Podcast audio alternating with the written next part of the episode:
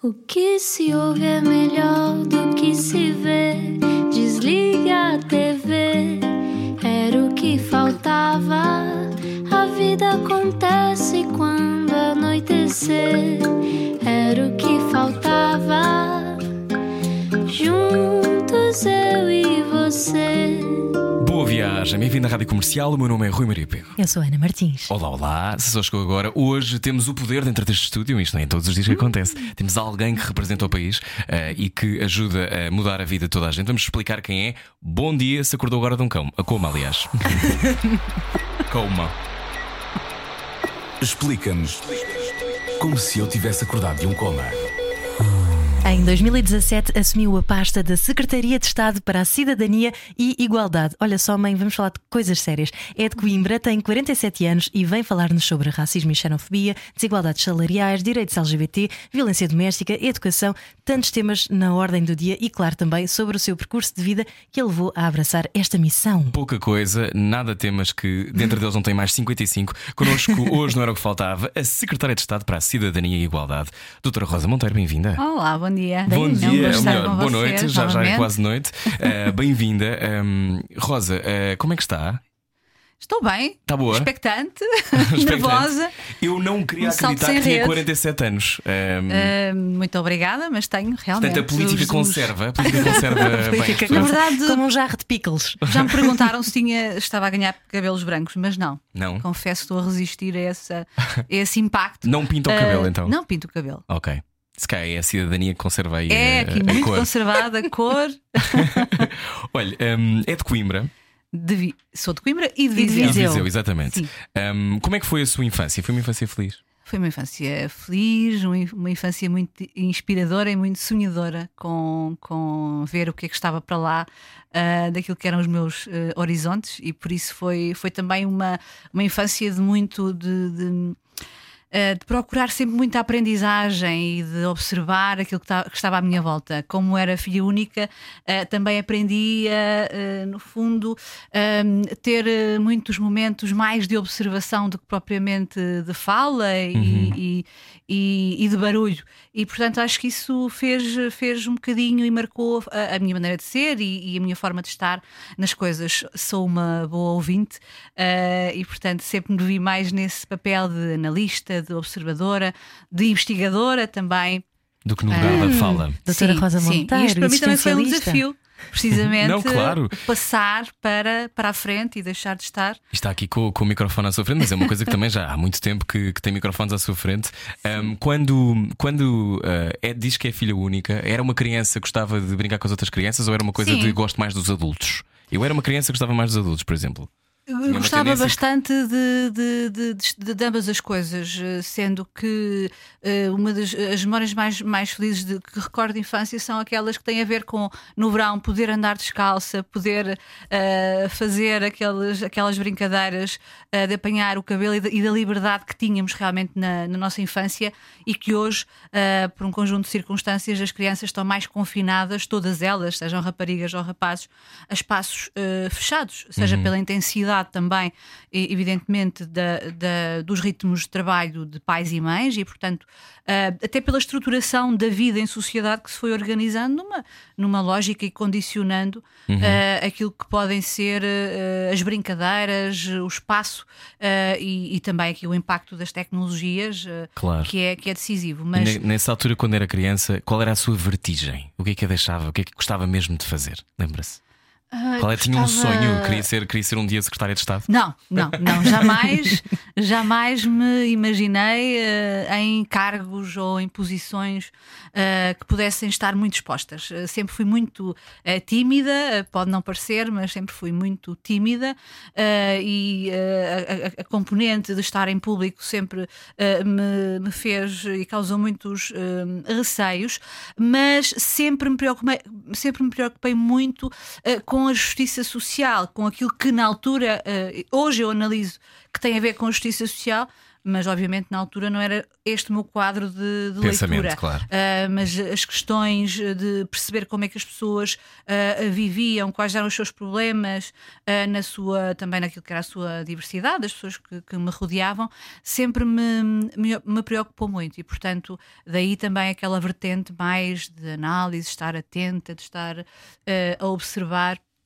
um, e de aplicar também alguma da intuição que, que tenho e que acho que sou, que tenho bastante uh, na análise das coisas e no, na observação. E daí terem verdade pela sociologia, uhum. entretanto, famílias e sistemas sociais, estudos de género, e como é que o feminismo entra por aí? Uh, o feminismo entrou também com a sociologia. Hum, na verdade, eu tive uma, uma educação em termos de ensino secundário muito estruturante daquilo que. Em Coimbra uh, ou em Viseu? Sim, em Coimbra, hum. uh, na Escola Secundária Dona Maria a Infanta Dona Maria. Olá, Coimbra. Uh... Quem estiver a ouvir em Coimbra vai gostar, deve ser, se calhar andou nessa escola. Sim, Sim uma escola de, de, das quais tenho, da qual tenho as melhores recordações. Foi uma, uma escola realmente decisiva naquilo que é a minha carreira, o meu percurso e a minha maneira de estar na vida. Portanto, os professores Porque podem ser esse sítio, não é? As professoras foram decisivas, tinha uhum. professoras estupendas que nos punham em contacto com grandes quadros de pensamento uh, e de interpretação das, da, da realidade. Lembro-me da cadeira e da forma como foi estruturante a filosofia, mas também uh, o próprio português tinha realmente professoras e tive a sorte de ter professoras uh, que eram já na altura de uma certa idade, eram excelentes uh, professoras e, portanto, uh, instigavam muito em nós a curiosidade intelectual. Um, e também a dedicação uh, ao detalhe e ao pensamento crítico. Uhum. E isso marca decisivamente aquilo que, na minha perspectiva, é a qualidade também do sistema de ensino. Uh, o sistema de ensino não pode ensinar tudo, a escola não ensina tudo. Ensina-nos uh, é a pensar sobre as coisas. É? Ensina, exatamente, a desenvolver competências uh, e muitas vezes também na, facu na faculdade, quando todas e todos temos aquele questionamento: estou no curso certo? Há momentos em que temos a certeza que sim, outros que temos a certeza do contrário. E, e, e, mas, mas lembrava-me sempre de que o, o saber pensar, o saber interpretar, saber pensar sobre as coisas é uma competência decisiva na vida, para tudo. Uhum. Uh, porque da boa interpretação resulta a boa uh, ação. Uh, e, e essa, essa capacidade de saber pensar é, é realmente muito importante para quem depois tem de tomar decisões que têm de ser decisões informadas. Um, e, e, o pensamento crítico é decisivo e toda a orientação uh, em termos de. Porque a, a, a sociologia permite-nos. Um, no fundo, colocar uns óculos uh, de leitura da realidade que é tão complexa, uhum. é tão diversa, Uh, apresenta-nos quadros uh, que são teóricos, obviamente, abordagens sobre que nos trazem leituras da realidade e, e, elas passam a ser plurais. Nunca mais vemos a realidade como um, uma única só. Mas não e... numa lógica da homogeneização, mas daquilo que é a heterogeneidade Sim, e aquilo que são as especificidades de cada contexto. É? que muitos fenómenos são, uh, são fenómenos socialmente construídos. Uhum. E, portanto, essa, essa o género é um, é um fenómeno o, socialmente o, o construído. é um fenómeno uh, socialmente construído. E foi já, portanto, uh, em termos de contacto com teóricas feministas e com estudos uh, rigorosos, uh, digamos assim, não uh, aquela conversa de café e os ativismos da, da, infância e da juventude que tinha certamente com, com colegas, um, mas, mas, portanto, foi no quadro da sociologia que comecei a centrar muito por inspiração. Lá está, mais uma vez, de uma professora que foi decisiva, que é decisiva ainda na minha vida, a professora Virginia Ferreira, que nos trazia essas abordagens, muito a partir do concreto, da análise das condições de vida vida uh, das mulheres, uh, dos fenómenos de discriminação e desigualdade no mercado de trabalho e, e, e, como é que isso se traduzia e de onde é que isso, de, de onde é que isso vinha. É? Então, fast forward 30 anos depois, mais ou menos, uhum. não é? Como é que estão as coisas hoje em dia? Uh, curiosamente, os problemas persistem, os grandes eixos de desigualdade persistem, não é? Uh, evidentemente, temos uh, uma, uma evolução e, e os anos, nós tivemos desde os anos 70 uma evolução muito significativa que nos colocou em matéria de, de legislação um, digamos, entre os países eh, mais interessantes do ponto de vista de legislação para a igualdade. Podemos começar a votar, não é? Claro, podemos é essencial. começar a votar. Por exemplo, só uma coisa assim. De, sim, foram retiradas depois de, de, de, do 25 de Abril uh, da legislação, que era uma legislação, como sabemos, que continha a discriminação uh, das mulheres de forma Plasmada muito no papel. clara e plasmada. Mas há muita uh, gente que não sabe isto, é, é, engraçado, porque eu às vezes digo estas coisas e as pessoas pensam: não, isso, isso é, tá, estás maluca. Como, como As gerações mais maluca? velhas sabem, porque o sentiam na pele, as mulheres que queriam sair do país tinham de ter uma autorização Dos maridos escrita, do- ou dos pais. maridos, tinham legitimidade, estes mesmos, de abrir a correspondência, ah, enfim, estava legitimado e, e- e- e enquadrado legalmente o homicídio da mulher ah, adulta apanhada em flagrante ah, ah, delito. Tudo isso parece tempo, um tempo arcaico, e é. Ah, mas tivemos um salto e uma evolução muito considerável depois ah, da Revolução do 25 de Abril. Portanto, por um conjunto, quer pelo próprio movimento de democratização, ah, também pelos ventos, digamos assim, internacionais que muito influenciaram, quer as nossas elites, quer os nossos movimentos ah, sociais, e portanto ah, produzimos ah, por ah, nesse contexto e nesse quadro dos finais da década de 70 e início do- do- da da década de 80 do século passado, ah, um quadro legislativo e, e- institucional muito interessante. Um, e, e que quando eh, comparamos com aquilo que, que aconteceu eh, noutros países, nomeadamente da Europa do Sul, fomos mais avançados eh, e progressistas até em algumas matérias. Mas também temos de ler com reservas este ímpeto, ah, digamos assim, de emancipação e de melhoria da condição de vida das mulheres, Ah, porque na realidade os problemas ah, persistiram, porque a lei por si só não faz uma mudança. ah, É importante pegar completa. nisso, que é a, a mentalidade é uma coisa que demora. Sim. Não é? Não é uma coisa, não é por estar de repente escrito num papel que de repente já não vai haver o homicídio, já não vai haver a violência Claro. doméstica. Um, as mentalidades, quando, quando estava na faculdade e quando pensava Uhum. nestas coisas todas, um, tinha aquela sensação: eu tenho de sair da sala de aula para tornar isto uma realidade. Queria tornar um, o progresso uma realidade e não uma ideia teórica. Sim, eu sempre fui uma, uma pessoa muito agarrada ao concreto. E isso tem, tem as suas vantagens, tem as suas desvantagens. Não é metafísica, Ah, não fica a não. pensar na força dos cristais. Equilíbrio.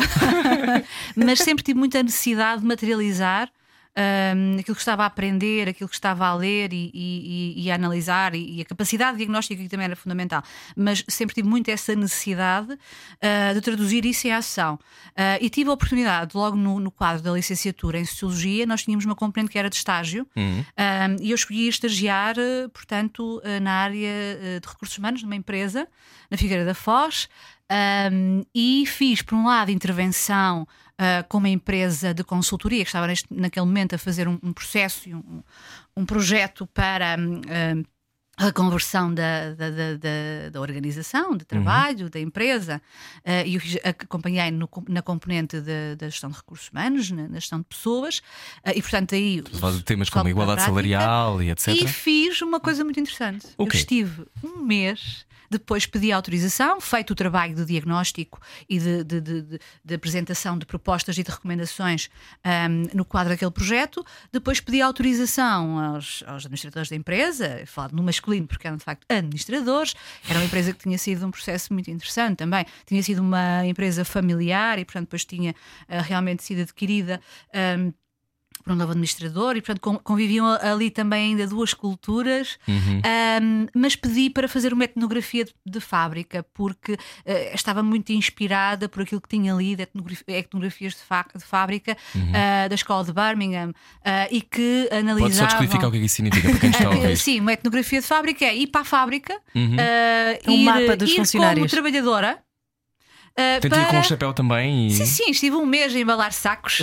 a empresa era uma empresa de sacos de plástico Ok. para lojas de elite. Hoje já, o não seria, hoje já não seria bom, não é? Hoje Sacos de já, já não, não. seria, mas aprendi muito sobre extrusão, eh, sobre corte, portanto, todas aquelas secções. Isso é quase um antropólogo numa tribo, não é? Que É, vai lá, é, vai uma- para lá. era- é um antropólogo, é, eh, neste caso, uma socióloga de trabalho na, eh, na, na fábrica. E, E o que é que aprendeu sobre, sobre Aprendi as pessoas? imenso porque aquilo que eu fiz foi uma análise de como é que ah, nas rotinas de fábrica, no dia a dia, se ah, ah, no fundo reproduzem os estereótipos de género, ou seja, o ser homem e o ser mulher, as masculinidades e as feminilidades. E fui colocada precisamente na secção feminina da fábrica, que era, imaginem, a, a da embalagem dos, dos sacos. Uh, portanto, aquilo tinha várias, várias fases no processo de, de produção. Uh, onde estavam concentrados os homens era na extrusão, processo com grandes máquinas, uh, portanto, para aquele processo químico. Uhum. O corte também operava Uma com. máscula, química Exatamente. com, que operava, por exemplo, o corte com também maquinaria, tecnologia. E curiosamente, havia, era, era uma, uma secção masculina, mas havia uma operária que adorava manusear as máquinas e que era disseram-me em confidência os diretores, era uma excelente, uma extraordinária operadora no corte. E ela estava sempre no corte, mas sabem funcionalmente e uh, uh, formalmente em que secção, a que secção é que ela fez. Exatamente, aos acabamentos e, embal embalagem. Uh, e, portanto, não se podia admitir que ela estivesse na secção masculina? É isso? De alguma Do maneira. Do ponto de vista organizacional? Sim, porque há aqui, uma, há, aqui uh, há um conjunto de barreiras. Ela própria dizia: Eu gosto de estar no corte, sou uma boa operária do corte. Mas, mas ela também não reivindicava o estatuto salarial e integração na carreira ou naquela categoria. Achava que não merecia? Sim, porque isto tem a ver com as representações. Não, ela, ela não se colocava essa questão. Ela gostava de ir para as máquinas de corte, para a secção de corte, uhum. uh, sentia-se bem também com a forma como era acolhida pelos colegas e, portanto, nem eles nem ela questionavam. Achava que não uh, lhe era ah, devido esse, esse papel. Sim, uhum. uh, e portanto, estamos a falar nos anos, em, início de 90, isto foi em 93, 94. Não foi assim há tanto tempo, não é? Uh, pois, para mim já parece uma eternidade. uh, mas, mas foi muito interessante, por exemplo, perceber uh, uma secção era de impressão e, e, ela era uma secção extremamente delicada sob o ponto de vista de impacto para a saúde, uhum. pela concentração de químicos uhum. na, na, com as tintas. e, por exemplo, perceber, e, e, fiz um pequeno estudo também a, a, a, pedido da administração, de quais as resistências de, de, de, dos operadores das máquinas na impressão e daquela secção, por exemplo, a adoção das medidas de proteção de saúde e segurança. E tinha a ver muito com as masculinidades. Eles diziam, menina, eu era uma jovem, muito pequena, tratavam por menina, um, os homens não bebem leite. E portanto havia um conjunto de representações que por vezes nós associamos, mas o que é, que é isto da igualdade de género? Não percebemos como é que se materializa nos comportamentos uh, do nosso dia a dia, na, na, na profissão, uh, no trabalho, nas opções que tomamos uhum. e nos uhum. comportamentos que temos uh, na interação com as com outras outros, pessoas, é? na uhum. família, etc, etc. Mas eles estão lá muito presentes e condicionam. muitas vezes, e, e a esmagadora maioria das vezes, de forma negativa, uh, aquilo que são as nossas vidas. E já falou aqui de dois temas muito importantes: uhum. a discriminação salarial, a existência de setores marcadamente femininos e outros uhum. masculinos, e há também uma questão muito importante que é a dificuldade em conciliarmos a vida profissional e a vida laboral, uhum. sobretudo Uh, e vou dizer isto sobretudo mulheres, mas não me entendam mal, não tem a ver com o, o papel do pai Sim. não ser importante, tem a ver mesmo com a parte biológica de carregar o bebê e, e depois uhum. dar à luz e, e tudo mais, um, mas ainda há essa dificuldade em conciliar as, as duas vertentes. Sim, porque nesta distribuição de papéis que existem, não é? Do que é que faz o homem, do que é que faz a mulher, nós continuamos a, a, a concentrar muito as tarefas de cuidado uh, na, nas mulheres. Uh, e, portanto, isto obviamente que condiciona também a capacidade uh, e as dificuldades de conciliação, que são particularmente uh, difíceis, e aqui as mulheres estão em maior desvantagem do que uhum. os homens de participação na esfera pública, seja na vida associativa, seja na vida política, seja na vida profissional. Porque, como elas assumem e são, no fundo, não há aqui uma, uma decisão deliberada uh, voluntária da parte das mulheres, não, não me percebam mal, mas há realmente um encaminhamento para aquilo que são considerados os comportamentos e os papéis um, e os desempenhos na sociedade e, e na família.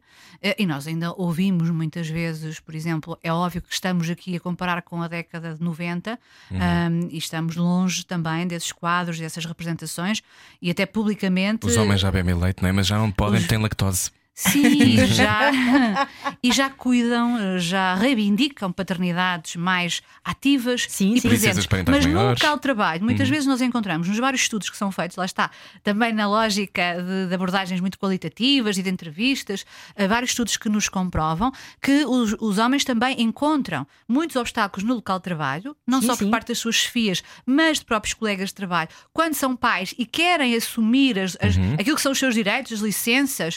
Uh, estar e ter o tempo e ver crescer e, e acompanhar o, o crescimento das Tenho vários crianças. amigos que viveram isso na pele. Sim, de, sim, sim. querer, de querer levar a licença no todo, de querer, de querer ficar em casa, de Mas tu querer és fazer homem, de para quê? Sim, não tens lá a mulher em casa. Então, mas não estou a perceber, então, mas estás 10 dias fora já está bom, não é? Exato. Sobretudo em, em profissões de uma enorme competitividade. Há- acho que isso é muito mal entendido. Ainda. Sim, é mal entendido e, portanto, nós não, quando, quando, quando pensamos nas, nas questões da conciliação, ah, obviamente que os problemas de conciliação radicam muito nestas, nestes, nestas eh, concepções eh, de género, no que é que são características de homens e de mulheres. Depois também todo o universo das organizações de trabalho e, e grande parte dos instrumentos da própria gestão das organizações estão assentes em concepções de um trabalhador e uso masculino de propósito, hum, abstrato, supostamente abstrato e universal, que não tem mais nenhuma tarefa nenhuma esfera de vida que não eh, a profissional. E, portanto, nessa, nessa medida, temos muito pouco uma lógica de reconhecer e as organizações têm- funcionam muito numa lógica de presentismo. Eh, é preciso é estar, e é importante é estar hum, a cumprir aquilo que é o horário. Agarrado mesa. Um dos critérios, exatamente, eh, um dos critérios mais importantes de recrutamento e de avaliação de desempenho é a disponibilidade total, como se a pessoa não tivesse outras componentes. Mas isto pressupõe que algures ao pensamento de que alguém eh, assegura as tarefas eh, da família e, e da vida pessoal. Eh, e, portanto, pressupõe Que cai, na recai na retaguarda. mulher normalmente. Sim, A seguir cai. continuamos a falar com Rosa Monteiro, Secretária de Estado da Cidadania e Igualdade, venha daí. A seguir também falamos sobre isto do género ser uma construção social. É bom saber deixar ir. Era o que faltava. Com Rui Maria Peco e Ana Martins. Na comercial. Juntos eu e você. Boa viagem com os olhos hoje focados na igualdade. É a nossa convidada, a doutora Rosa Monteiro. Eh, Posso chamar por Rosa? Não posso? Claro. Já chamei várias vezes. Ahm, esta coisa de, de- Eu gosto muito de. uma- Contextualizar só, Secretária Sim, de. Estado, eh, Direito, a Cidadania e Igualdade. Exatamente. Ahm, já falámos sobre aqui algumas coisas de forma. É sempre difícil falar de uma forma muito específica, sobretudo com alguém que é doutorada, por exemplo, em feminismo de Estado em Portugal. Mas ahm, quando nós falamos e transpomos isso para a vida real das pessoas que estão a ouvir neste momento, ahm, nós temos um país cheio de assimetrias. Sim. Aquilo que são os centros urbanos não tem nada a ver com aquilo que é o- a Sim. ruralidade. Sim. Como é que explicamos a alguém que está, às vezes, num contexto ahm, menos informado ou que teve menos acesso à educação, que os direitos existem para todos e para Lá todas? está, mais uma vez, é, é a vida em concreto que ensina. Eu, uma das. Há pouco perguntaram eh, como é que eu se tinha aquele desejo De de, trazer para passar para, a concreto. prática. Eu Hum. sempre tive não só esse desejo, como essa abordagem de vida. Sempre fiz várias coisas ao mesmo tempo e sempre precisei de estar no terreno, chamado terreno. Sempre, além de dar aulas, de fazer investigação. No início como voluntária também, não é? Sim, eh, eh, mas eh, sim, muito na, na ótica do voluntariado e do associativismo, eh, que realmente nos exige muitas horas de dedicação e de trabalho para produzir, mas, mas, mas sempre estive ligada a projetos de intervenção. Um, e, e isso também, uh, obviamente, me de alguma forma era facilitado por estar muito em contacto com profissionais do setor da intervenção social que me traziam esse, Lá esse está a real. sociologia, não é? Sim, mas uma das experiências mais interessantes que eu tive, ah, e eh, se já não tivesse essa consciência de que o país é profundamente assimétrico, e, e- ele não é só assimétrico ah, quando comparamos Lisboa com o resto do país, litoral com o interior, sendo que, por exemplo, o interior também é muito diverso. Eu não posso ah, pensar que a abordagem de intervenção que tenho ah, na sede do Conselho de Viseu é igual eh, se estiver num eh, conselho eh, do distrito, embora do, do mesmo distrito, mas com características eh, realmente diferenciadas, como aquela que, que tive e que, e, que, e que realmente, como estava a dizer, me marcou. Era, fui convidada para apoiar cientificamente um projeto ehm, em Armamar, que é um conselho eh, junto ao Douro. Um, e, portanto, era um projeto que visava o empoderamento de mulheres em contexto rural que estavam em situação de desemprego uh, e, portanto, havia ali todo um trabalho de capacitação com todas aquelas parangonas uh, técnicas e, e definição técnica do projeto. E a equipa, portanto, estava no terreno permanentemente a fazer uh, uh, análise uh, na instituição que promovia o projeto, mas houve um momento em que se lançou um, um, digamos assim, iriam abrir um, vagas para um curso de formação, capacitação de mulheres em situação uh, de desemprego ou de inatividade e sabia-se no, no diagnóstico que era ali um problema social um, identificado e, e sobre o qual se tinha de, de- de intervir. E, para espanto das técnicas, não, não houve procura. seja, as mulheres que estavam naquelas localidades e que nós sabíamos que existiam, não, não se tinham inscrito. Então, o que é que se passava? Um, e fomos, uh, a, recomendação e, aquilo que percebemos, dizia, bom, temos de ir para, para a localidade temos de ir, uh, não é aqui no gabinete que, que conseguem resolver a, a situação. Uh, vão para os cafés, vão para as, as, os largos uh, das aldeias onde geralmente onde as estão mulheres as pessoas, é? estão e tentem perceber porque é que não se inscreveram. Então perceberam uma coisa muito simples: é que, um, ah, eu gostava muito de me inscrever, depois nós vimos esse aviso, mas o meu pai não me autoriza, ou o meu marido não me autoriza. E então eu disse: bom, temos de ir falar com os pais e com os maridos. Se é necessário isso, temos de ir falar com os Uhum. pais e, e com os maridos. E apercebemos que, por exemplo, naquela comunidade as mulheres não estavam, não eram bem vistas se fossem ao café. Ah, e isto retrata bem esta Ah, diversidade esta assimetria que temos de situações, sim, ah, no nosso país. Um, que acontece ainda hoje, Rosa? Isto foi em 2000. Creio que poderá acontecer, já não, já não desta forma. Ah, mas isto é, é- é- é- é- isto significou para mim que ah, realmente temos de ter esta abordagem de perceber que o país não é todo igual e que a condição e a situação das mulheres é muito diversa ah, e que é preciso estar próximo e, e junto ahm, a estes grupos e estas comunidades para perceber as dinâmicas e os porquês antes de ajuizar ou emitir ah, Pareceres. e fazer Uhum. apreciações até paternalistas sobre. Mas tem muito a ver com a representatividade, não é? Uhum. A, a representatividade, os exemplos são, são ah, fundamentais para E foi fantástico esse... aquele projeto, sabe que Hum. de mulheres que não podiam ir ao café e que eram gozadas, elas depois diziam ah, que eram gozadas quando passavam com os livros e com os cadernos para a associação, para a formação, eram gozadas, e eles diziam, olha lá vão as doutoras, Portanto, aquela atitude de menorização, e, e- e foi muito engraçado porque elas ficaram eh, tão Conhecimento como um problema, não é? É. Ah, e ficaram tão empoderadas que passaram a organizar a festa que estava morta da, da freguesia. E, e isso, esse contacto foi muito interessante. Eu acho que quem está em Lisboa a pensar nas políticas ah, ou quem está ah, a desenhar os programas de financiamento para os projetos é importantíssimo que tenha este, este conhecimento e que não tenha estes preconceitos que por vezes existem de se pensar que a realidade é toda ela homogénea e, e- e que se concentra naquilo que conhecemos à nossa volta no nosso meio social. Ah, e esse passo é muito importante para termos as boas decisões e a boa política também. Essa questão da ruralidade é também muito importante eh, no que toca à discriminação em razão da orientação sexual, identidade, expressão de género e etc. E digo isto porque eh, eu conheço, tenho imensos amigos que vieram da, da terrinha, como eles chamam, não é? Com todo o respeito e com todo o amor que tenho pelo, pelo interior e por toda, todo o país, mas eh, locais onde não podem ser, eh, Ser aquilo que são. são, não é? Exatamente. E, e que só se sentem seguros num ambiente urbano. Uhum. Sim, isso acontece muito. E, e Ainda, não é, não é ainda uma coisa do passado. Acontece muito. Ahm, por um conjunto de razões, e, mas também não, não, nós, ah, evidente, não se reduz à questão do, do, eh, do meio pequeno. Ah, eu tenho ah, amigos ah, de jovens que estão na adolescência ah, muito próximos de mim ah, que não assumiram ainda e que não têm coragem de dar o passo de assumir junto das suas famílias, que são de classe média e classe média alta, sobre temem- a sua temem- orientação sexual. Portanto, Mas não há- acha que tem a ver com uma educação para a vergonha, Rosa? tem uma, eh, uma, uma educação, às vezes, para o não dito, a abordagem da educação para as sexualidades, eh, ou a educação sexual, eh, não é ainda uma, uma, uma realidade. Seja porque existe um conjunto de tabus, seja porque realmente há- o trabalho tem sido também, na minha perspectiva, feito de uma forma lenta. eh, eh, Quase, que, e- quase a medo, não é? quase a medo. Eu não tive educação sexual na escola. Eu também não.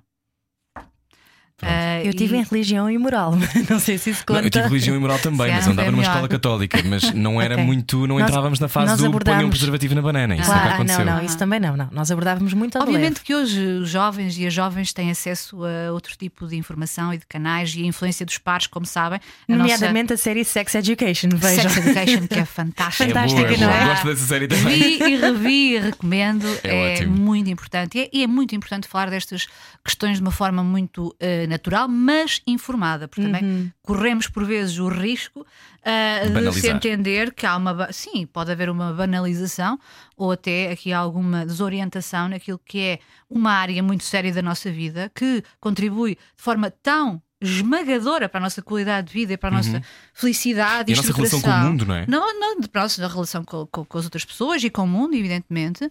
E, portanto, é uma área de saber. Eh, É uma área eh, onde a informação tem de ser realmente natural, mas informada, não pode, eh, ou, ou qualificada. Não pode também achar-se que ahm, tudo o que é abordagem desenfreada, ah, desinibida dos temas, por si só basta. Ah, há que haver realmente uma capacidade de filtrar a informação ahm, e, portanto, já há, felizmente, um conjunto ah, relativamente considerável de, de pessoas que o fazem de uma forma extraordinária. Tenho uma amiga e uma pessoa que, que admiro imenso, por exemplo, a Vânia Belis, que, que trata Uhum, estes temas e que aborda auditórios de jovens, mas também de pessoas idosas, trata, trabalha muito com pessoas idosas sobre estas, estas eh, questões e, e- e conta por vezes a curiosidade eh, que eh, certos temas da sexualidade, das sexualidades, suscitam nestes, nestes grupos. Ah, Rosa, quando. Que é um tabu também Claro, ainda, não é? claro. Sexo na terceira idade. Quando, Sim. quando estamos a, a olhar para o seu percurso de vida e, e não sabemos de tudo, obviamente, também não tem a sua Também não percurso de poderia vida, contar. Não poderia, não poderia contar, obviamente. Um, quando, quando diz que é introvertida ou que não, não, não buscou os microfones, mas hoje em dia é secretária de Estado, uh, e já há algum tempo, como é, que, como é que surge a política na sua vida? Tem a ver com esta coisa de, de passar fazer. do concreto Tem, para agora tem. vou para a esfera Tem, política que fazer, tem, tem, tem. para o combate? Tem, tem. Tem eh, sempre, eh, a partir de determinada altura, além de dar aulas e de fazer investigação, fiz muita avaliação de políticas públicas e, portanto, a minha, o meu interesse da- na política é na perspectiva da política pública e da efetividade do que está desenhado, perceber porque é que nós temos leis e que depois nem sempre a mudança acompanha o ritmo e, e- aquilo que seria eh, o, o desejo de mudança eh, es- expressa na lei. Um, e por isso, em 2013, uh, porque tinha amigos que, que, que, que- que acompanhava e que sabem que sou uma uh, trabalhadeira, como alguns me, me diziam, estava sempre a trabalhar e sempre envolvida em projetos e, e, e, e Os projetos de dias têm mais ou menos intervenção e de 62 investigação. horas, não é, Muito, estava Rosa? sempre a trabalhar, sempre, sempre. E tem um filho. E gosto, e tenho um filho. E sempre tive muito presente na, na vida dele, agora menos porque só ao fim de semana, eh, fisicamente, mas uma ótima relação e acho que fiz ali um excelente trabalho, do qual me orgulho muito. Ahm, mas, eh, como estava a dizer, eh, tive, pediram-me: olha, o PS em Viseu está a elaborar, portanto, a sua candidatura à- à- à- nas eleições autárquicas. Ahm, e acho que tens tantas ideias e acompanhas tanto, tantos projetos de intervenção em vários domínios, de ação social, de, as questões de, de género. Ahm, podias ir dar eh, uma ajuda no, no programa, porque tens sempre uma, tanta participação. Ah, bom, e eu fui, não conhecia eh, as pessoas, fui a uma reunião, tentar perceber, e acabaram por me convidar para ir às próximas reuniões de elaboração do programa. Um, era o José eh, Junqueiro, o candidato, um, que eu também conheci no momento, não, não o conhecia, portanto, eu não tinha histórico de participação política, eh, percebia que. E Nem uma senti- associação de estudantes, nada. Sim, sim, mas, mas, mas política no sentido partidário. No sentido à Ah, séria. Não, exatamente. Ah, não. E, e realmente ah, fui, fui, fu- foram-me convidando e pedindo para acompanhar a elaboração do programa. Acabei por ficar com, com o professor ah, António Amaro responsável e, e a coordenar o programa, ah, onde, no fundo, aquilo que fiz foi verter um conjunto de ideias que tinha daquilo que era necessário em Viseu, em termos de projetos, de programas de política pública local Uhum. aquilo que fazia falta. Ah, e depois, para minha surpresa, um dia o. José Junqueiro convidou-me para, para ir na lista. Eu fiquei muito admirada e respondi logo. Não posso, não, não, não pode fazer-me esse convite porque isso não faz sentido nenhum. Eu não, a minha vida não é, não é política, não percebo nada de política. Ah, Estava a dar e- aulas na altura? Sim, sim, sim, sim. Estava a dar aulas em Coimbra e, e- e fazer investigação. Ahm, e, e pronto, e acabou por me convencer. ah, e depois de muito pensar, lá aceitei, assim, sem perceber o que é que poderia acontecer. Acabam- aca- acabei por participar de forma muito intensa também na, na campanha e andei por Como é que é fazer uma campanha, Rosa? É extraordinário, foi muito. Nós nunca fizemos. Como foi é- como é muito que é? intenso. Um Foi Ir ao pé das pessoas, é agarrar É. as pessoas. Hum, Sim, essa, essa questão do contacto, eh, eu tenho algum pudor, quer dizer, e, e- e eu acho que tudo aquilo que é demasiado teatral, Uhum. eh, eu não, não, sou, não sou assim muito, eh, muito de fazer esses teatros, mas. Mas, Mas isso é ótimo, nós precisamos de coisas mais genuínas, sim. Sim, eu acho que também não há, quer dizer, há, há, há, há várias maneiras de ser e de estar, e portanto eu também não, não posso moralizar ou dizer que uma coisa é muito boa. Tem a ver com os desempenhos e com, a- também, com a nossa maneira de ser e com a Eu nossa digo, eu digo trajetória. a bem do, Sim, de mas eliminar que, o ruído. A propósito disso, uma, uma amiga vereadora, já com muita experiência, um dia contou-me, depois eh, em 2014, eh, porque eu falava daquela questão também, de, por vezes, as pessoas estarem à espera de um beijo, de serem cumprimentadas. ahm, e de quando se anda em campanha, depois de repente há muito este desejo de empatia, eh, de falar com as vistas, pessoas, não é? de perceber o- quais são os seus problemas, quais são as suas expectativas de estar. ah, e ela contava-me que andava tão desenfreada na campanha, e, porque realmente é uma imersão. Ah, acontece realmente um- uma imersão naquele momento e que são meses, que se arrasta por meses, de vivência, ah, de pensamento estratégico, ah, mas também de análise de qual pode ser a, melhor forma de comunicar aquilo que é o nosso pensamento sobre. sobre os problemas e sobre as necessidades. E ela contava-me que um dia saiu da campanha para ir às compras e a rapariga da loja aproximou-se dela. Como faz normalmente, como fazem normalmente, e ela cumprimentou-a com dois beijos e depois a seguir pediu desculpa Já estava imersa, já com- estava imersa né, com a embalagem. Mas esse- esse- os momentos de campanha foram muito interessantes. Para já tive também esse privilégio de poder acompanhar uma, uma pessoa com uma experiência política muito, muito, muito forte e conhecer o território, conhecer muito o território.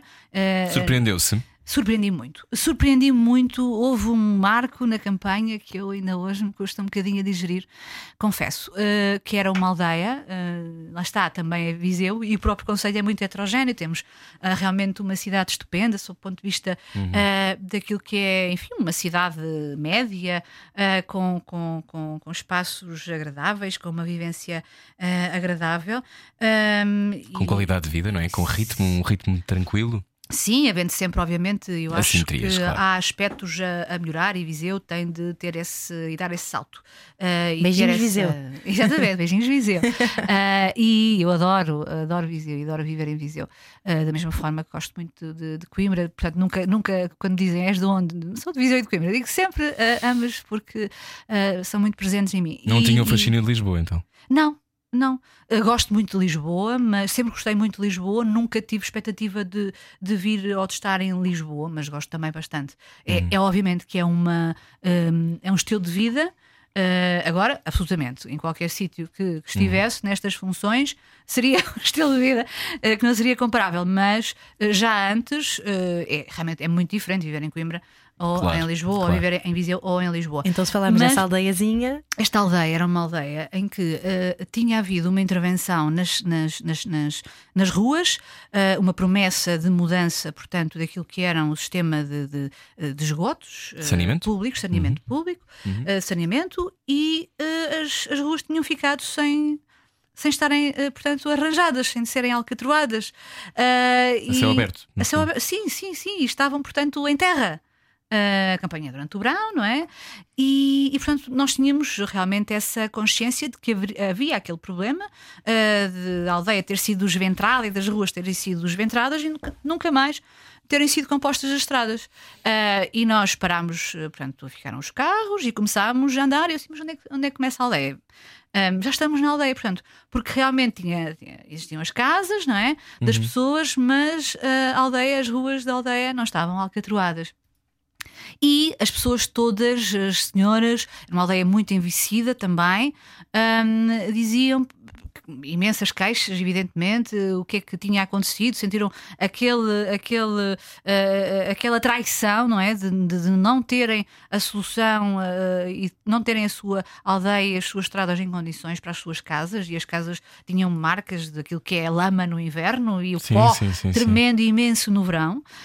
Um, e o que mais me chocou foi uh, quando falávamos com as senhoras, elas idosas, muitas delas, uh, queixavam-se, mas o medo da mudança.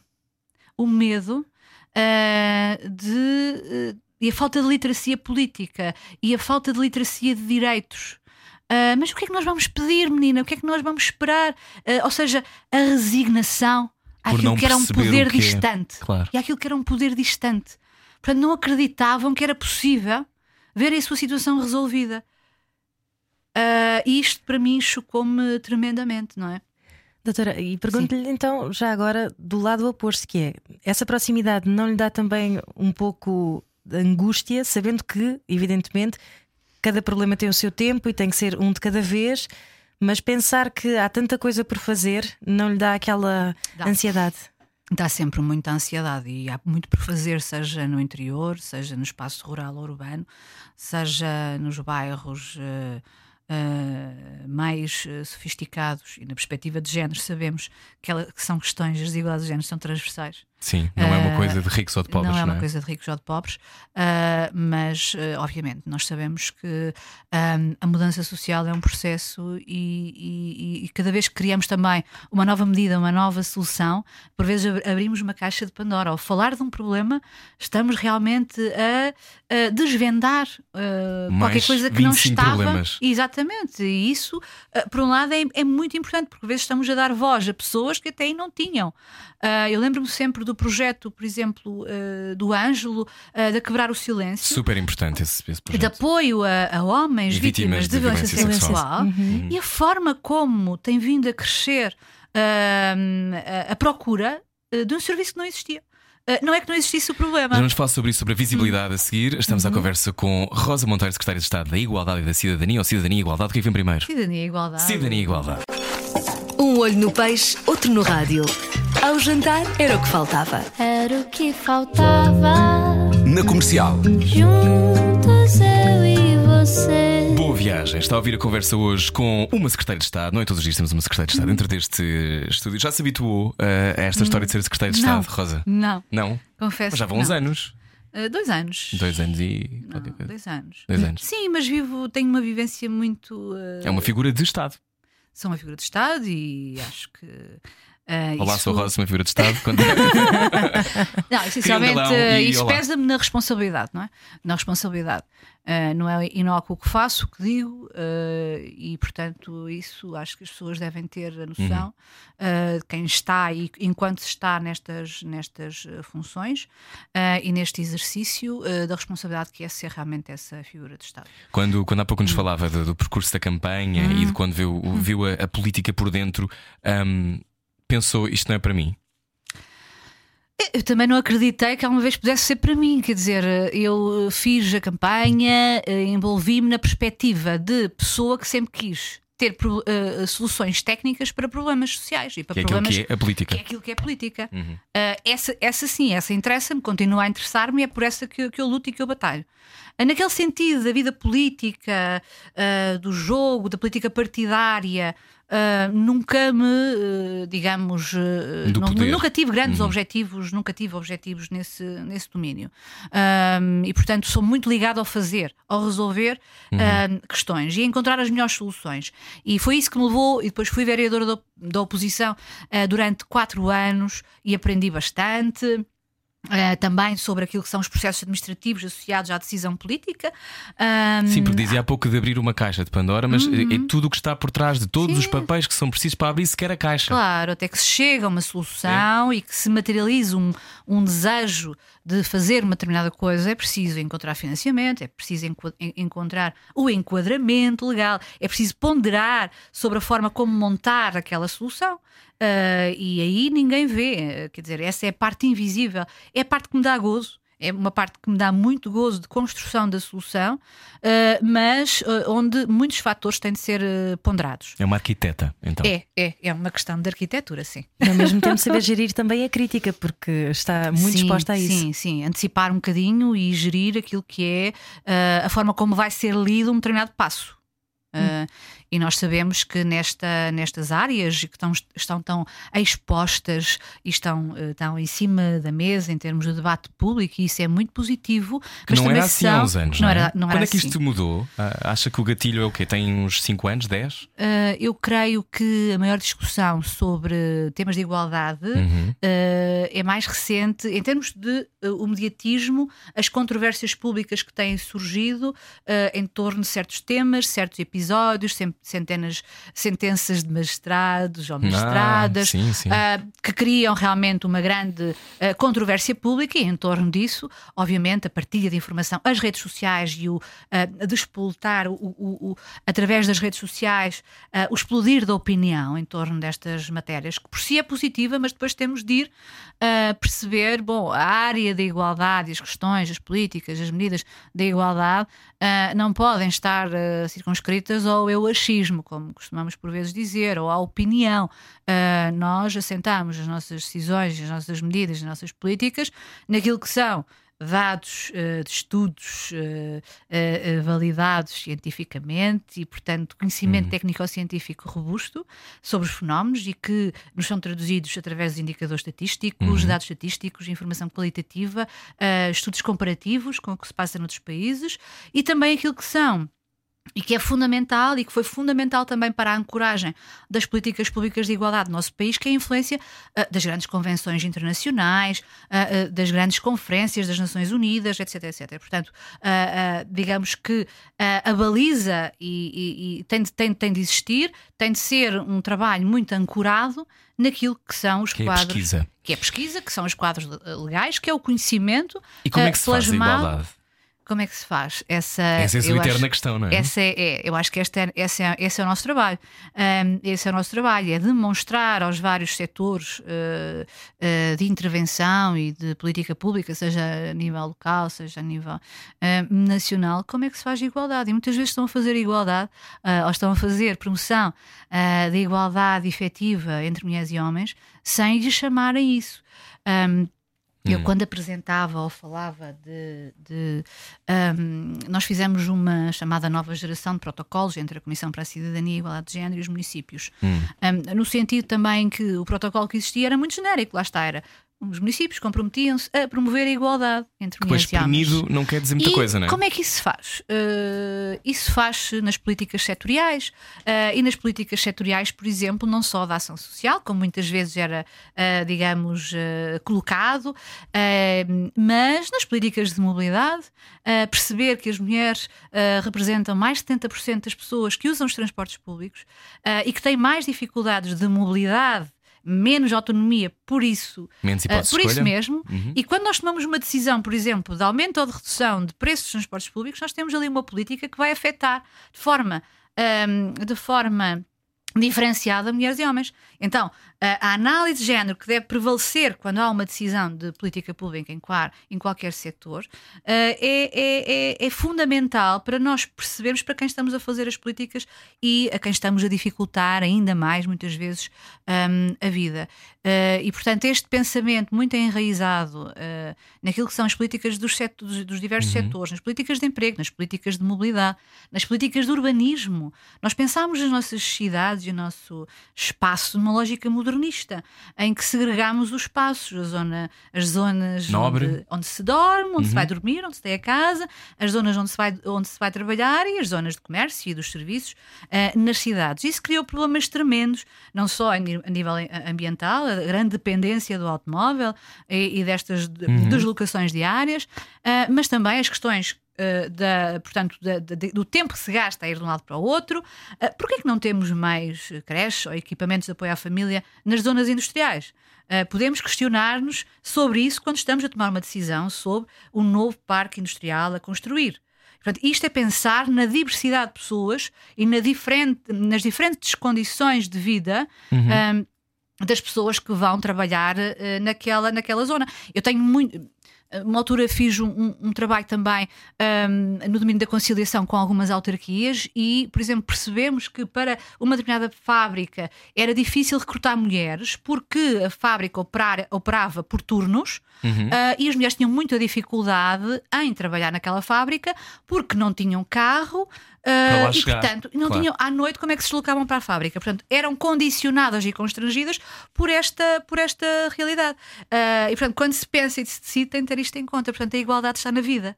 A desigualdade está na vida. E nós temos de promover e queremos é uh, promover a igualdade. E para isso nós temos de ter estes dados e esta análise de género sobre estas matérias. E o género é uma construção social? E o género é uma construção social O que é que isto quer dizer? porque não nasce inscrito ah, no facto de ser mulher ou de ser homem que a mulher, por exemplo, vai ter ah, carta de condução ao automóvel. Isto não, não, não está. Isto, isto tem a ver com a própria construção social e as próprias oportunidades de vida das mulheres. Obviamente, nesta geração, esta posse. Ah, do automóvel é mais generalizada nas novas gerações, mas quando analisamos e vemos gerações mais, mais eh, de idade mais avançada, isso era bem, bem claro. Ah, mas, tanto outros exemplos, eh, a forma da assunção dos papéis, já há pouco falava de as mulheres é que engravidam. Ah, de facto, as mulheres é que Eu adorava engravidam. engravidar, mas não consigo. Tento Mas imenso. eh, durante nove meses e nada diz que a mulher tem mais desejo de cuidar do que o pai. Claro. Ou que a mãe tem mais desejo de cuidar do que o pai. E, portanto, repara, as nossas políticas, essencialmente desde 2009, ao promoverem a partilha da licença e a darem um eh, eh, incentivo para esta partilha, pretendem induzir realmente uma Um mudança nas mentalidades ou nas representações que as próprias pessoas têm. Eh, eu costumo dizer que isto vem na água que se bebe. e Não há aqui, eh, eh, não há aqui eh, culpadas ou culpados eh, eh, desta ordem ainda desigual. Portanto, tem a ver A muito. culpa é um obstáculo para nós podermos ultrapassar isso. Esta coisa de ser uma, uma ideia quase metafórica e abstrata, eu imagino que não adoro, não é? Porque tudo tem que ter que ir para o concreto. Mas às vezes são coisas que são maiores do que nós, não é? Que têm a ver com uma coisa enraizada, uma tradição judaico-cristã, Sim, etc. que, nó- que nós não questionamos, é isso. E que mu- muitas vezes nós próprios tomamos decisões, nós próprios tomamos decisões ah, que nos parecem eh, absolutamente autónomas e fruto da nossa. Mas é a mão do patriarcado. É mão, é mão da ordem e do regime social de género, sim. Então a seguinte tem que lhe perguntar o que é que acha da lei da paridade. Se, O que é que acho? Acho que as, as políticas de ação positiva Uhum. são um passo decisivo para vencermos obstáculos e barreiras E que muitas vezes são um gap, invisíveis e fecharmos o gap. Por alguma razão, nós temos tantas ah, mulheres altamente com, com graus de escolaridade tão elevados. Há mais mulheres até. Há mais mulheres Sim. do que homens, eh, chegam mais longe e têm melhores resultados, inclusivamente, eh, em termos de, de escolaridade, e depois não estão nos cargos de, de decisão, nas várias, nos vários domínios.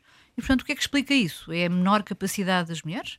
É a menor inteligência das mulheres? Quando se fala de mérito e que, porque quem se opõe, em regra geral, a estas políticas de paridade São ahm, homens, curiosamente.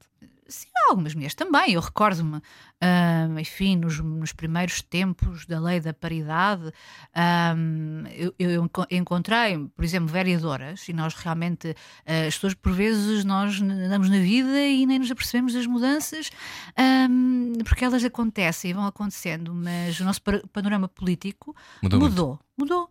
Ah, ficou muito mais diverso, ficou muito mais interessante, muito mais rico e muito mais representativo. Uhum. Mas eu encontrei, eh, por exemplo, mulheres que diziam que não, não, que não se assumiam como eh, cota, portanto, que não eram a cota e que estavam ali por mérito. Ninguém diz que não. Ah, obviamente que se não tivessem mérito não estavam ali.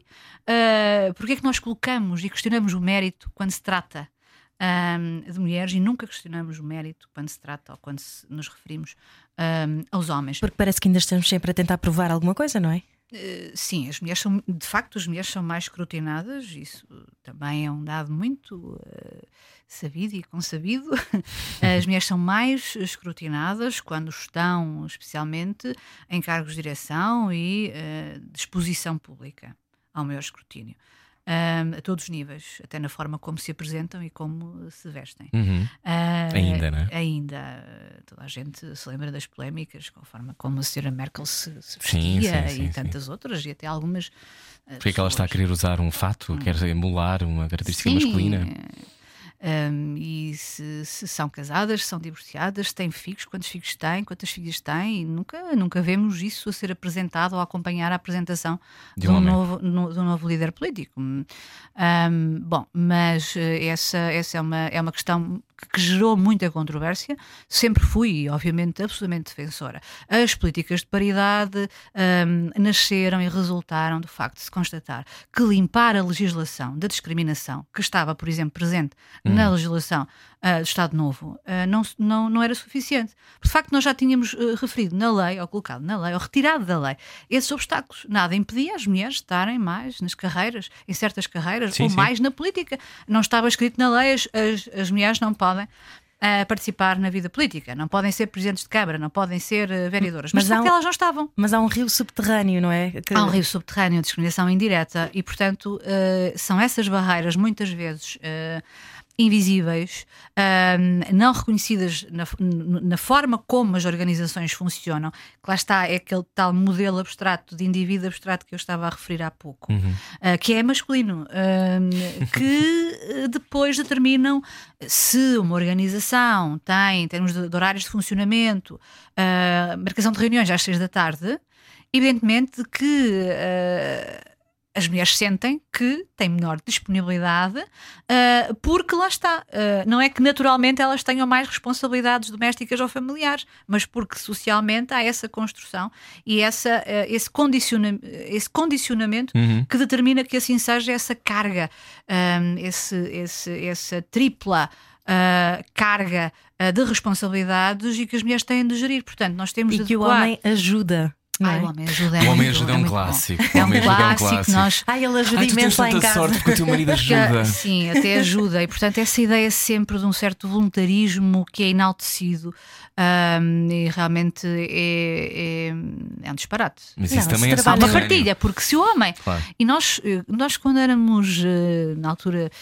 um, pós-faculdade, já no início do mercado de trabalho, mas na conversa de, de- de café com, com, com as amigas e os amigos, e discutia-se muito isto, a forma como, ah, voltados às suas casas, ah, depois de estarem a viver sozinhos durante o período de faculdade, onde tinham de se enrascar e faziam as tarefas domésticas, pois tinham ah, de Tinham para viver. sobreviver, não é? Isto é, claro. no fundo, um manual para a vida independente e autónoma. Eh, Quando regressavam, eh, habituavam-se a que alguém lhes fizesse novamente as tarefas domésticas, e, e como aí, nesse momento, havia eh, eh, um certo eh, retrocesso. E, portanto, eh, os momentos de exceção provam que a exceção pode ser a regra e que os homens têm de saber de cuidar de si, de saber de cuidar daquilo que é o o seu meio de vida, que é a casa. E, portanto, eh, da mesma E não forma que as mulheres. suas companheiras mães, não é? Exatamente, era mesmo o que eu ia E dizer. a seguir continuamos a falar sobre isso porque os homens, há É porque muitos isso não homens. é muito interessante. Pois não, pois não. Reagem um bocadinho mal a esta história toda. Falamos sobre isso a seguir. Não ouvir a comercial dá mau karma. Era o que faltava. Com Rui Maria Peco e Ana Martins. Todos os dias, das 8 às 10 da noite, na comercial. Boa viagem, olá. Hoje estamos à conversa com a Secretária de Estado para a Cidadania e Igualdade, doutora Rosa Monteiro. Falávamos sobre a lei da paridade, falávamos sobre esta história de eh, abrir espaço, mas há muitos homens que agora dizem que de repente não podem dizer nada. Rosa, de repente não podem. Sentem-se acossados. Há uma série de, de homens que se sentem Agora, ligeiramente. e, e muitos que dizem agora as mulheres querem ser mais do que os homens. Pois é, pois Eu é. acho que há uma As narrativa e nós estamos, nós estamos numa fase hum, complexa da nossa, enfim, da nossa evolução enquanto sociedade, com a emergência e reemergência de ideias e de ideologias que não que julgávamos eh, Uhum. apagadas e ultrapassadas por toda esta evolução em termos de quadro normativo e de legislação, mas também de modernização da sociedade e da forma como as pessoas pensam sobre as coisas e os meios de comunicação social também tiveram um papel, o cinema, as artes tiveram um papel As muito importante. As telenovelas, exatamente. São super importantes as telenovelas. São, são, são, eh, exatamente. Eh, eh, O mainstream é muito importante para transmitir mensagens e, Claro. não- e, e há estudos até interessantes sobre a forma como as telenovelas brasileiras, por exemplo, eh, fizeram chegar a certos Sim, meios sim. sociais eh, novos modos de vida e novos estilos de vida. Ahm, bom, mas realmente estamos, como sabemos, numa era em que há emergência de ideologias de extrema-direita, conservadoras, ainda há pouco li, aliás, escrevi um artigo para o Jornal Regional desta semana sobre uh, esta, esta nostalgia do passado, a figura da, da dona de casa tradicional.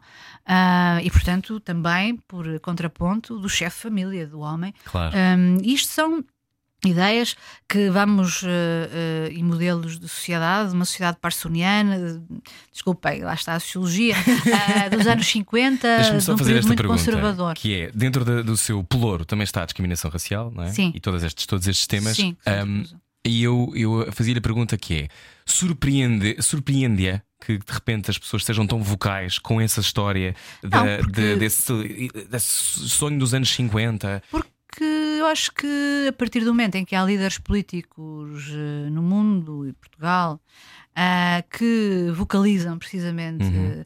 eh, um discurso de ódio, um discurso de desrespeito absoluto por adquiridos civilizacionais em matéria de direitos humanos, hum, é óbvio que se destapa a tampa. Hum, das caixas de comentários que nós já íamos analisando ah, nas redes sociais, das notícias. legitima-se isso, não é? E legitima-se isso. E, portanto, hum, podemos questionar o que é que fez a educação ou a escola uh, que não preveniu, mas há forças sociais bem mais fortes do que a educação e que a escola pode. Pode, pode fazer e esta influência e também uh, sabemos uh, de que este, este emergir, esta legitimidade e este avanço para o poder de certas forças em certos contextos nacionais tem muito e foi muito instrumentalizada para, também por grupos de interesses económicos, religiosos uh, e que obviamente instrumentalizaram também muitos mídia para Uhum. Ter este impacto permanente uh, e não falo só da desinformação. Não é? Mas o ódio então pode estar ali ao virar da esquina, não é? Sempre. O ódio pode estar ao, E está ao virar. Da, da- da esquina e aquilo que nós temos de, de- de reconhecer cada vez mais, e nós feministas andamos há anos a alertar para isso, é que não há avanços eh, nem direitos adquiridos, nem, nem, nem garantidos. E nós vimos, aliás, durante o período da Troika e das medidas Uhum. de austeridade, um conjunto de retrocessos que seriam para nós impensáveis aconteceram. eh, e e- e esta, este reconhecimento, estamos num período muito, eh, muito crítico, onde a estratégia de defesa eh, sem qualquer tipo de reserva destes valores, destes princípios e da dignidade de vida para todas as pessoas, tem de estar eh, permanentemente ah, no contraponto daquilo que é esta expansão de um discurso ah, de ódio e retrógrado de nostalgia por um por um, em alguns casos, como nestas questões de género, ah, e falava-se muito esta semana destes movimentos da dona de casa tradicional e, e do homem ganha-pão, ah, mas também as questões do racismo e da xenofobia. Nós temos assistido, eu acho que, e poderá corrigir-me certamente, eh, parece que de repente também começámos a reparar. Ou seja, Portugal sempre foi um país com racismo estrutural, não é de Sim, agora. Eu acho que sim. nunca foi feito um debate verdadeiro sobre Nunca, isso. Se calhar sim. está a começar a eclodir finalmente o debate que já foi feito noutros países, no Brasil, que é feito há algum tempo. Porque estava, com- estava debaixo do tapete, enquanto e está debaixo porque- do e tapete, porque- não e tem a ver incomoda. com a falta da visibilidade, tem a ver E, com a e falta, falta de informação, e falta informação. de, de- de análise, Uhum. de dados, de, de- estudos sobre, porque visibilizam. Uh, nós notamos muito interesse, por exemplo, sempre que lan- lançamos uh, uh, a Comissão para a Igualdade e contra a Discriminação Racial, sempre que uh, lança os seus relatórios e dá conta das queixas que teve e as caracteriza, se é no acesso à habitação, um, se é num serviço, se é no comércio, uh, se é uh, nas redes sociais. Um, uh, há muito interesse da- por parte da opinião pública, por parte uh, dos, dos órgãos de comunicação social. E isso é muito importante porque se discutem e, e a partir do momento em que há mais ferramentas e também há mais políticas públicas que trazem o assunto. uh, portanto, é, uh, é positivo que esse assunto seja mais discutido e debatido. Discutido e debatido, mas se calhar menos conferências e mais ação. Muito, muito. Depende dos, dos âmbitos. hum, A ação é, é importante e nós temos de ter medidas muito concretas, seja para compreender melhor os fenómenos, isso é muito importante. Não há uma boa ação sem uma, ah, uma boa intervenção, sem ah, conhecimento De causa. de Uhum. causa e, e- e que compreenda os fatores que determinam uma, um- uma determinada discriminação, um- Uhum. uma determinada desigualdade. Um, mas é fundamental a ação. Uh, e uh, eu associo muito esta, esta, este explodir, como dizia, destes temas também na opinião pública, não só pelas controvérsias, mas porque realmente há Uh, medidas e há projetos, não são só promovidos pelas organizações da administração pública ou pelos governos. Estou a referir-me a projetos também da sociedade civil. Ainda há pouco me referi a um, mas podia dar tantos outros exemplos, uhum. que trazem estes temas um, e que, portanto, isto suscita, e também, obviamente, que há hoje em dia maior facilidade uh, com uh, as redes sociais de ter acesso uhum. a esta informação e de participar nestes, nestes fóruns de discussão, nas conferências que se multiplicam, nas, nas, nas discussões públicas. Agora, uh, há aqui uma relação que tem de ser virtuosa entre, por um lado, obviamente, a política discursiva, ou seja, a política que é a que afirma estas matérias, uhum. que promove debates, ações de, de, de, de conferências, mas com a intervenção. Mas deveríamos fazer uma coisa como acontece, por exemplo, exemplo, nos Estados Unidos, que há quase também cotas para determinadas etnias. Acha que isso é uma, uma coisa que poderia fazer sentido para também fechar esse gap? Porque, de facto, eh, quantas vezes, e já deve ter tido essa experiência com muitas das sim, pessoas sim, que entrar sim. numa sala sim, ou entrar numa rádio e só há pessoas caucasianas. Não é? Portanto, estamos a falar sim, é de coisas discriminação. que não são, sim, sim, obviamente. O acesso ao lugar dos poderes. Podem não... dizer, não está na lei, mas na verdade na vida também as pessoas não estão lá. Uhum. E se não estão lá, temos de encontrar os fatores que explicam e que justificam essa, essa ausência não é? E não podemos silenciar. Um, e, portanto, nós comprometemos também no quadro desta, desta uhum. discussão uh, a criar um observatório uh, que nos permita uh, uma maior compreensão sobre os fatores que determinam esta exclusão e esta invisibilidade e, e, e, esta ausência. Esse é sempre o tema, não é? Invisibilidade. É. Seja na questão todo... trans, sim. seja na questão intersexo, sim, sim. Uh, mesmo com vitórias assinaláveis nos últimos tempos. A mais recente tem a ver com a mudança que não se paga, não é? Agora a partir do. Uh, sim, os emolumentos eh, deixam de. passam a estar isentos, as pessoas. Extraordinário. Uh, é extraordinário, uma, uma. Posso só descodificar um bocadinho o que Sim. isso significa, Rosa? Sim, uh, uh, portanto, uh, até aqui para solicitar a, a, a mudança de, hum. de, nome no, no, no, documento de identificação havia de género, uhum. de género havia alteração do nome, uhum. havia, portanto, a necessidade de pagar 200 euros para esse, esse procedimento. ora, considerando que está plasmada na lei como direito e também nesta lógica de reconhecer o direito a ser uh, uh, destas uh, pessoas que fazem a sua transição e querem ver no, no, no seu documento de identificação o seu nome, o nome que, com o qual de facto se identificam e, e que se, através do qual se constroem também como pessoas, evidentemente que se considerou que isto também era um, um, um direito associado um, àquilo que estava plasmado na lei e, portanto, o, o, retirar da tabela de emolumentos o, esse, esse, esse pagamento. E não é um fator de menos importância? Não é de todo, até porque é sabemos, se... repare, também há uhum. uma questão. Diz, nós, nós, quando, uh, e discuti isso muitas vezes com a minha colega secretária de Estado de Justiça, que, que é responsável por esta, uhum. por esta matéria, um, uh, e portanto uh, sabemos da situação de particular fragilidade e vulnerabilidade social e económica de muitas das pessoas trans. Um, e portanto a dificuldade, por exemplo, de inserção no mercado de trabalho uh, situações eh, que são muito complexas, essencialmente, e falo muito com a minha colega uh, Sandra Saleiro, que é uma especialista e, e não só, uh, portanto, tendo muita investigação nesta área, mas também um grande contacto com muitas uhum. pessoas trans e já até de gerações mais da minha idade, da minha geração e até mais velhas, e a, a forma como estas pessoas estão muito, realmente, em situações muito vulneráveis de pobreza e de exclusão, precariedade. de precariedade tremenda, e portanto aqui também há esta componente de reconhecimento que coisa... retirar estes 200 claro, euros é muito significativo. Claro, e quando, quando são várias as vezes em que a vejo em marchas LGBT pelo país, e acho isso extraordinário, porque isso é, significa, significa que existe também uma, uma ligação um, do Estado não é? e, da, e da presença de uma, uhum. de uma figura uhum. que, que, representa que são vistos e a visibilidade é importante a esse nível. E portanto agradeço-lhe bastante uhum. fazer esse percurso. Podia se calhar ter mais coisas na sua vida também, não uhum. pode estar em todas, uhum. mas um, a necessidade. Como é que a Rosa, que também é uma ativista de alguma maneira, uhum. considera-se ativista? Sim, sim, sim, sim, claro. sim, sempre fui, aliás, mesmo enquanto académica, académica ativista. Não, claro. Não, não, como é que, como é que às vezes separa é isso do ativismo, ativismo que é o ativismo da mudança social? hum. e depois, às vezes, a figura política que tem a noção de que há processos e há cá lentidões e que, Sim, que nem essas, sempre conseguimos mudar um mundo de um dia para o outro. Causam muitas angústias, muito, muito desassossego. sou um bocadinho desassossegada, confesso, hum, porque gosto de executar e de fazer e de ver a mudança acontecer.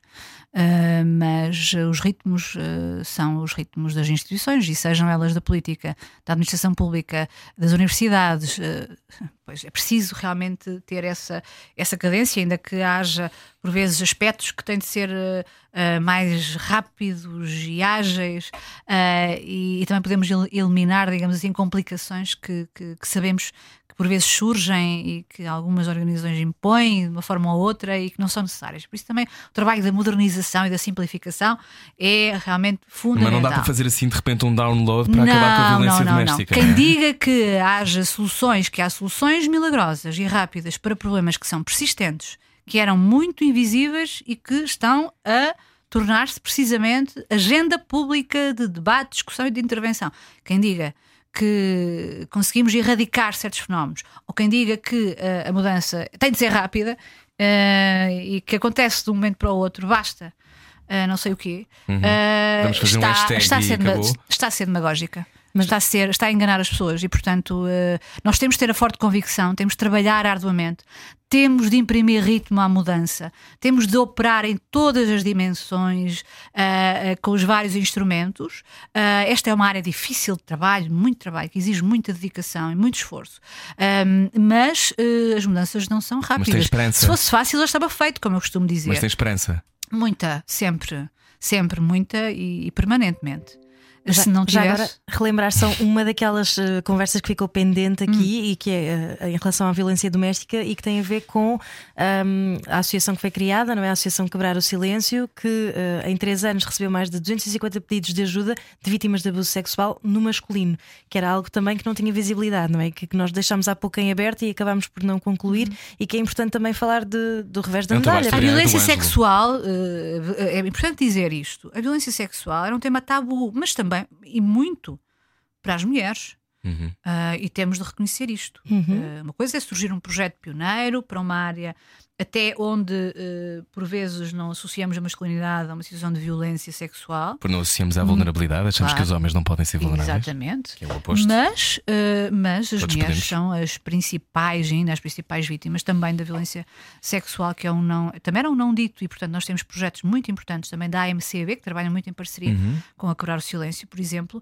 e que, uh, evidentemente, fazem um trabalho de proximidade com as vítimas de atendimento, de apoio permanente, uhum. uh, tem crescido, obviamente, também a procura mas também fazem um, um, trabalho com os próprios serviços públicos, forças de segurança, uh, setor da justiça, uh, da ação social, uh, no fundo, também no sentido de apresentar aquilo que é uma solução, que é o seu apoio, que é a sua intervenção especializada uh, nestas, nestas áreas e neste uh, domínio. Eu estava a referir os homens precisamente porque ainda Sim. há muita vergonha, não é? Ah. Em dizer que são vítimas de algo. Há muita vergonha de dizer que são vítimas, mas também da parte das mulheres há muita vergonha de dizer que são vítimas porque muitas vezes sentem que não são, uh, digamos, que são desacreditadas enquanto, enquanto vítimas. Os homens também serão, uhum. mas nós temos várias situações e, e sabemos de pessoas que se inibem realmente uh, que, uh, de assumir e de, de, de procurar uh, apoio não, em e casos de, de, violação e de, violência sexual. No caso da violência doméstica e o ano passado outra vez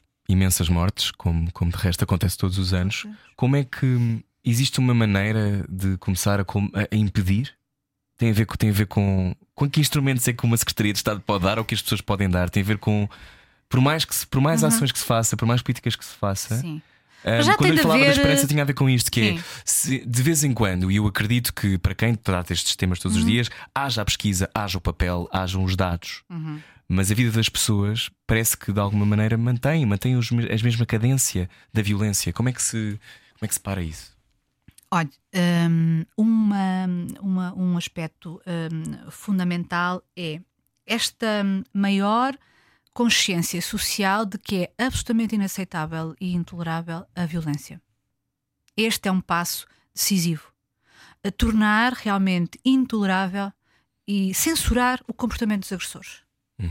Se todos e todas fizermos isso na nossa uh, esfera uh, da vivência cotidiana, uh, realmente quem é agressor não sente legitimada a sua, o seu comportamento. Vê consequências. Exatamente, saber que existem consequências e que existe censura, uh, quer na sua, no seu circuito, e no seu círculo de, de, de, de circuito de vida, mas também no seu círculo uh, de relações de proximidade. Uh, e que depois e que há consequências efetivas. É preciso capacitar também as mulheres uh, e, e, e, capacitar as mulheres a informar sobre a rede de respostas e de ajudas uh, e depois que, que existem. E nós uhum. temos uma rede nacional de apoio às vítimas de violência doméstica com Uh, muitos uh, uh, gabinetes de apoio, de atendimento, uhum também estruturas de acolhimento de emergência, para casos em que realmente a mulher precise uh, de sair do, do, do, da, sua, da, sua, da sua casa e, portanto, uhum. uh, precise de restabelecer quase um plano de fuga, não é? Um plano de fuga com uhum. apoio qualificado para a sua autonomização mais rápida, digamos assim, portanto, por isso, respostas de emergência e também casas de abrigo, quando se justifique. Felizmente, temos tido, em 2019, verificou-se, tivemos mais mulheres e crianças em uh, estruturas de emergência do que em casa-abrigo, o que significa que a resposta do sistema também é mais rápida, no sentido de uh, restabelecer e, e, ajudar e apoiar a mulher a, a reorganizar a sua vida uh, em autonomia e em segurança. Uh, e, portanto, a confiança nessa rede de respostas, nós temos excelentes profissionais por este país, é preciso dizê-lo, uh, que dedicam a sua vida profissional, uh, muitas das suas horas para além daquilo que é o horário, porque uhum. o apoio às vítimas não se compadece uh, com o horário das 9 às 5. e temos técnicas por esse país que agarram, às vezes, até no próprio carro para ir buscar. Uh, ou para ir apoiar ou acompanhar uma força de segurança, uh, porque é sinalizada uma situação. Então, a minha pergunta agora de, é: de Rosa, uh, acredita que as pessoas são fundamentalmente boas? Essa é uma pergunta muito existencial e ontológica. Tem a ver com o jogo Eu que vamos sou jogar. rossoniana, sim, eu sou, sou mais Rousseau do que Hobbes. Dei muitas, okay. durante muitos anos da minha vida, essa, esse tema e essa discussão uh, a alunos e a alunas nas minhas aulas. Sou, obviamente, do Rousseau. Acho que realmente as pessoas são, são boas por natureza e há um conjunto, exatamente. Uh, a metáfora do bom selvagem. Bom, ah, é, por favor, tem por favor, eduque-nos. Favor, eduque-nos. uh, não, mas a, lógica de que o ser humano é mau por natureza e que realmente tem de haver a sociedade e toda, um, todos os mecanismos de poder e de segurança, uhum. a obsessão pela segurança, não é? Que é o que Para determina a, desconfi a, desconfiança uhum. uh, de uns relativa, e de umas relativamente às outras, um, portanto, e que está na base desta, desta abordagem mais conservadora sobre a política e, e, e a uhum. sociedade. Uhum. Uh, não é absolutamente a minha orientação nem maneira de ver, e por isso também uh, me revejo na esquerda e não. Uh, na direita uhum. uh, e acredito realmente e tenho a esperança de mudança social uh, assente nos valores da justiça e da igualdade, da democracia e daquilo que são os mecanismos um, que existem no quadro uh, democrático de uh, operar a mudança para que ninguém fique para trás, reconhecendo aquilo que são os direitos de todas as pessoas, independentemente uhum. da sua condição de origem, seja de sexo, seja uh, social, em termos de classe, seja de origem étnica ou racial, seja se nasceu numa aldeia ou numa cidade um, e um conjunto de outros fatores que, que, que, sabemos que continuam a marcar a condição de vida das pessoas uhum. e a condicionar as suas oportunidades e também os seus resultados. Não falamos só de igualdade de oportunidades, falamos de igualdade de resultados. E também há uma coisa muito importante que aconteceu esta semana que é uh, uhum. o baixar de, do valor das propinas. Uhum. Extraordinário. É fundamental, é um fundamental. mecanismo. A mobilidade social consegue-se pela é? via da educação pública. A, educação pública e o sistema eh, público de educação é realmente o principal mecanismo de garantia de igualdade de oportunidades. Mas nós sabemos um, que, mesmo assentes nestes princípios também que fundaram a nossa democracia, ainda assim muitas crianças e muitos jovens não têm essa igualdade uh, de oportunidades. E, portanto, todos os mecanismos que nós possamos introduzir uh, de redistribuição uh, para garantir a efetiva igualdade são decisivos. Uma das coisas que mais gostei de ter uh, na minha tutela, uh, posso dizer, na, na, no período, na legislatura anterior, foi o programa Escolhas e ver a forma como, através do programa uhum. Escolhas e dos 101 projetos que tínhamos e que temos, património coletivo, pelo país, aquela, a vida daqueles jovens e daquelas crianças que, que são provenientes de, de, grupos e de contextos mais mais uh, vulneráveis podia mudar. Uh, e os nossos e as nossas pioneiras um, e uh, embaixadoras e embaixadores dos escolhas realmente são prova de que é possível, mas realmente nós temos e sabemos que perante estas desigualdades de partida há fatores que nós temos de introduzir, lá está, para garantir a igualdade. A igualdade não é só a igualdade formal, a igualdade que está na lei, mas é a igualdade de facto. Um, e, portanto, para garantir essa igualdade de facto, nós temos que perceber quais são as desvantagens e não nivelar. Essa tal ideia do indivíduo neutro, uh, do indivíduo padrão ou médio, não existe. Um, e para fazer a boa política pública, a política que realmente garante a vida plena a todas as pessoas, é fundamental esta, este reconhecimento das desigualdades. Então vamos agora eh, falar sobre si. E vamos tentar descobrir uh! o que é que acha no Cortar aos Pecados. Edição com a doutora Rosa Monteiro, Secretária de Estado da Cidadania e Igualdade. Cortar aos Pecados. A Rádio Comercial quer saber o estado anímico dos portugueses num jogo de dilemas morais. É agora, é agora a primeira figura de Estado que está a olhar para o telemóvel a pensar: tenho que ir embora, uh, subitamente fui convocada, mas é muito rápido já. Bom, primeiro dilema: Vamos ouvir. Ora bem, uh, dilema da nossa Mariana Melo, obrigada, querida produtora. Um grande amigo seu, uh, Rosa Monteira, um amigo seu de longa data, é empresário. Ele emprega mais homens do que mulheres e as mulheres ganham menos, não havendo justificação objetiva para isto. O que é que faz? Ai, não tem hipótese. Uh, fazemos logo uma análise à desigualdade salarial, às suas fontes, uh, coloco logo, logo lá uma equipa. Uh, logo para, despacha uma equipa. Sim, não, para analisar. Uma das coisas que, pelas quais me bati muito foi para que ficasse na lei esta ferramenta fundamental de transparência salarial, por um lado, mas por outro lado também da análise daquilo que são as causas, as raízes Uh, da desigualdade. Porque é que as mulheres estão a ganhar menos se fazem o mesmo? O mesmo. Ou se fazem uh, tarefas e estão impostos de igual uh, valor. Uh, e, portanto, uh, o, não, tenho, não dou hipótese quanto a isto.